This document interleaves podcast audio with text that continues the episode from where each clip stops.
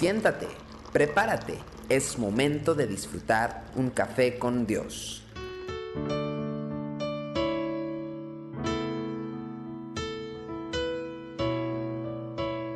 Bienvenidos a Café con Dios, hoy con el Salmo 63, versículo del 1 al 2, David diciendo, Dios, Dios mío eres tú, de madrugada te buscaré, mi alma tiene sed de ti, mi carne te anhela, en tierra seca y árida donde no hay aguas, para ver tu poder y tu gloria, así como te he mirado en el santuario.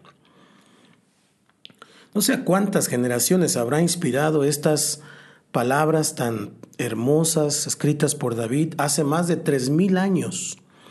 Nos sentimos atraídos por el Salmo porque el poeta logra captar con sus frases los sentimientos que nosotros apenas y logramos expresar con muchos rodeos. Estamos acostumbrados a proclamar nuestra devoción a Dios por medio del canto, de la oración y de la comunión con otros santos. Cuando la vida se nos presenta sin mayores contratiempos, estas palabras fluyen sin dificultad de nuestros labios. Sin embargo, sospecho que la expresión de nuestra pasión tiene más que ver con lo agradable de nuestras circunstancias que con una verdadera entrega a la persona de Dios. El momento en el cual David escribió este salmo fue enteramente diferente a lo que normalmente nos toca vivir a nosotros. El subtítulo del Salmo dice que fue escrito cuando David se encontraba en el desierto de Judá. Hubo solo dos ocasiones en las cuales pasó por el desierto. Una de ellas es cuando huía de Saúl buscando refugio en las cuevas y las hendiduras típicas de la región. La segunda oportunidad fue cuando Absalón se levantó en rebelión y le quitó el trono. El rey tuvo que huir con lo que tenía puesto. El relato bíblico nos dice que David llegó al desierto sucio, cansado y hambriento. Si nos detenemos un instante a meditar en estas escenas, podremos apreciar de una manera enteramente diferente el peso de las palabras de David, porque no es lo mismo decirle a Dios que Él es nuestro Dios cuando la mayor aflicción que hemos pasado es no haber comido por un día, por dos días, o habernos mojado porque la lluvia nos sorprendió sin paraguas. Me refiero al hecho de que nuestras aflicciones en su mayoría no son más que momentáneas molestias. Pocos de nosotros hemos huido de una feroz persecución que tiene como objetivo ponerle fin a nuestra vida. No sabemos lo que es sentirse completamente abandonado, sin tener dónde refugiarnos ni a quién acudir para buscar socorro. Medite otra vez en la primera frase de esta poesía. Dios, Dios mío, eres tú. Esta es una declaración que tiene un profundo sentido porque David lo había perdido todo. Sin embargo, estaba afirmando que lo único que realmente valía en su vida era el Señor. Todo lo demás era como paja muerta.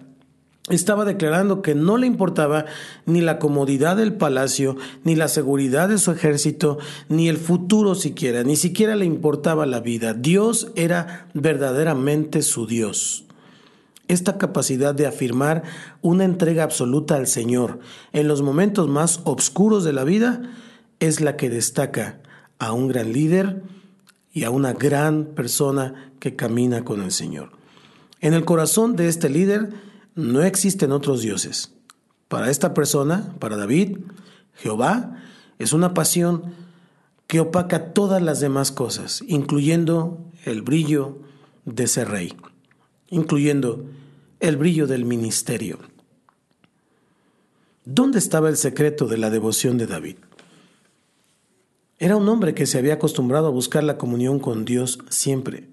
Él dice, así como te he mirado, en el santuario. Con el tiempo esta disciplina obviamente lo convirtió en una persona cuyo cuerpo mismo gemía por la gloria de la presencia de Dios. Así que David en el desierto, sin nada, pero con Dios, lo tenía todo. Entrega tu vida a Cristo. Declara conmigo, Señor Jesús, He cometido pecado y me arrepiento de cada uno de mis pecados. Hoy reconozco delante de ti que soy un pecador pero te abro mi corazón para recibirte a ti como mi Señor, como mi Salvador, para perdonarme. Por favor, conviérteme en la persona que tú quieres que yo sea. Te lo pido en el nombre de Cristo Jesús. Amén. Desde el Centro Cristiano Yautepec y para alientoradio.com, soy su amigo Santiago Guadarrama y esto es Café con Dios. Nos vemos mañana, si Dios quiere. Tu amor por mí es más dulce que la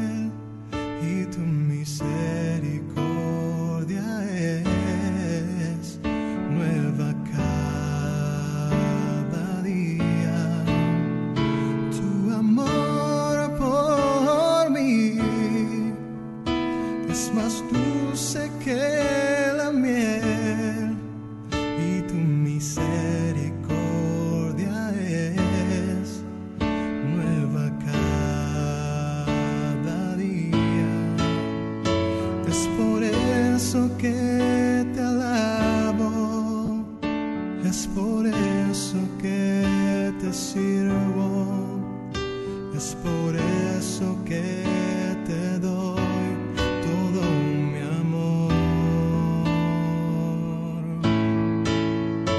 Es por eso que te alabo, es por eso que te sirvo, es por eso que